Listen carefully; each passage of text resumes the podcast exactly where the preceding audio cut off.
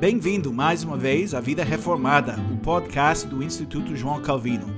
Sou pastor Jim Whitvin, o diretor do Instituto João Calvino, e estou aqui com vocês mais uma vez para compartilhar uma meditação sobre um artigo da Confissão Belga. Essa vez, artigo 10: Jesus Cristo, eterno e verdadeiro Deus. Eu vou ler esse artigo. Cremos que Jesus Cristo é, segundo a sua natureza divina, o Filho unigênito de Deus, gerado desde a eternidade, não feito nem criado, senão seria uma criatura, mas é da mesma substância e co-eterno com o Pai. É o resplendor da glória e a expressão exata do seu ser. Hebreus 1, versículo 3. E em tudo igual a ele. Ele é o Filho de Deus, não somente desde que assumiu a nossa natureza, mas desde a eternidade conforme nos ensina a comparação dos seguintes testemunhos. Moisés afirma que Deus criou o mundo. O apóstolo João diz que tudo foi criado pelo Verbo, ao qual chama Deus. A carta aos Hebreus diz que Deus criou o mundo por meio do seu Filho. Igualmente, o apóstolo Paulo afirma que Deus criou todas as coisas por meio de Jesus Cristo. Portanto, conclui-se necessariamente que aquele a quem chamam de Deus, de Verbo, de Filho e de Jesus Cristo, existiu de fato já no tempo em que todas as coisas foram criadas por ele. Por isso é que ele pode dizer: Em verdade, em verdade eu vos digo, antes que Abraão existisse, eu sou. João 8, 58. E pode orar: Glorifica-me, ó Pai, contigo mesmo, com a glória que eu tive junto de ti antes que houvesse mundo. João 17, 5. Logo, ele é o Deus verdadeiro e eterno, o onipotente a quem invocamos, adoramos e servimos. Mais uma vez, vemos no décimo artigo da Confissão Belga a importância das Escrituras para as confissões da Igreja. Porque aqui neste artigo há referências diretas a sete passagens das Escrituras, e também referências indiretas a outras. Quando Guy de Debré, o autor da Confissão Belga, quis explicar que Jesus Cristo é Deus verdadeiro e eterno, ele foi às Escrituras para sua prova. E nesta meditação quero focar numa das referências das Escrituras que ele escolheu usar, dentre as muitas que ele poderia ter escolhido. E esse versículo é João 8, 58. Quando lemos as palavras de Jesus nesse versículo, sua afirmação pode nos parecer estranho ou difícil de acreditar. Porque quando ouvimos Jesus dizendo: Em verdade, em verdade eu vos digo, antes que Abraão existisse, eu sou, podemos imaginar que ele estava simplesmente dizendo algo assim: Antes de Abraão existir, eu existia. Você poderia pensar que isso poderia ter sido uma afirmação estranha para as pessoas que ouviram Jesus dizer essas palavras originalmente. Para alguém dizer eu existia antes de Abraão, é dizer eu existia há centenas de anos atrás. E como você reagiria se alguém lhe dissesse isso? Você provavelmente simplesmente pensaria: esse cara é louco, e deixa por isso mesmo. Havia pessoas que sabiam de onde Jesus era, que sabiam onde ele havia nascido. Havia pessoas que conheciam sua mãe e seu pai, Maria e José. Havia pessoas que sabiam que ele havia crescido na cidade de Nazaré.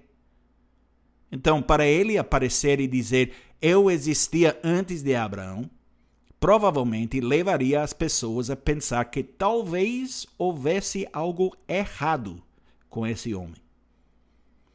Imagine alguém se aproximando de você na rua, dizendo algo muito estranho nesse sentido. De vez em quando nós sabemos que acontece. Alguém com uma doença mental, uma deficiência, um morador da rua, se aproximará de você e começará a falar, dizendo algumas coisas que são realmente sem sentido. Como respondemos geralmente? A maioria das vezes ignoramos a pessoa, talvez escutemos educadamente assentimos e tentamos fugir o mais rápido possível. Certamente não reagimos como o povo judeu reagiu quando Jesus fez essa declaração.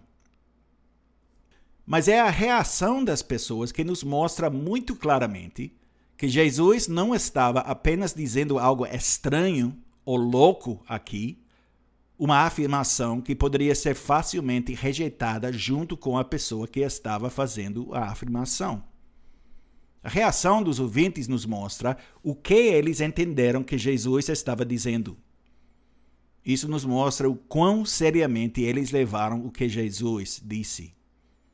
A reação deles nos mostra que essa afirmação vai muito além do que poderíamos pensar. Porque quando eles pegam pedras para atirarem nele, não fazem isso porque ele disse algo meramente incomum ou estranho, mas porque em suas mentes ele estava blasfemando. Para eles, ele estava violando o terceiro mandamento e estava fazendo isso de uma maneira particularmente horrível. Porque ele não disse, antes de Abraão existir, eu já existia. O que ele disse foi o seguinte: antes que Abraão existisse, eu sou. E para os judeus que conheciam suas Bíblias, que conheciam a lei, que sabiam o que o terceiro mandamento significa, essas palavras eram a pior forma de blasfêmia. Porque usando essas palavras, esse Jesus, Jesus de Nazaré, nascido em Belém, filho de José e Maria, estava dizendo: Eu sou Deus. E se os judeus eram uma coisa, mais do que todas as outras, eram monoteístas. As palavras de Deuteronômio 6, 4 formaram sua confissão mais básica. Ouve Israel, o Senhor nosso Deus é o único Senhor. Era isso que os distinguia de todas as nações ao seu redor, com seus deuses da tempestade e da fertilidade, deuses da chuva, deuses ligados a vários lugares. E agora apareceu esse Jesus, dizendo essas palavras chocantes, Antes que Abraão existisse, eu sou. E por isso eles queriam matá-lo. Eles sabiam o que dizia em Levítico 24, 16: Aquele que blasfemar o nome do Senhor será morto. Toda a congregação o apedrejará, tanto o estrangeiro como o natural, blasfemando o nome do Senhor, será morto. E por isso eles pegaram pedras para apedrejá-lo. Com essa declaração, Jesus estava fazendo uma reivindicação que levaria à sua morte na cruz. Mas naquele momento, ainda não havia chegado a hora do sacrifício. Deus, o Pai, levaria Deus, o Filho, à cruz. Mas ele faria isso em seu próprio tempo, quando o ministério terreno de Jesus estivesse cumprido. E assim, ele permitiu que Jesus se escondesse e deixasse o templo, seguisse seu caminho e continuasse seu trabalho.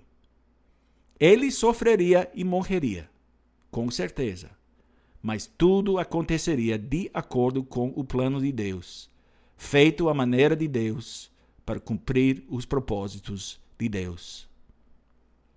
E assim confessamos: ele não é somente um profeta ele não é somente um homem sábio entre muitos homens sábios.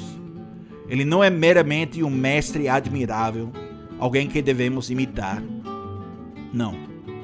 Podemos dizer, e de fato devemos dizer, ele é o Deus verdadeiro e eterno, onipotente, a quem invocamos, adoramos e servimos.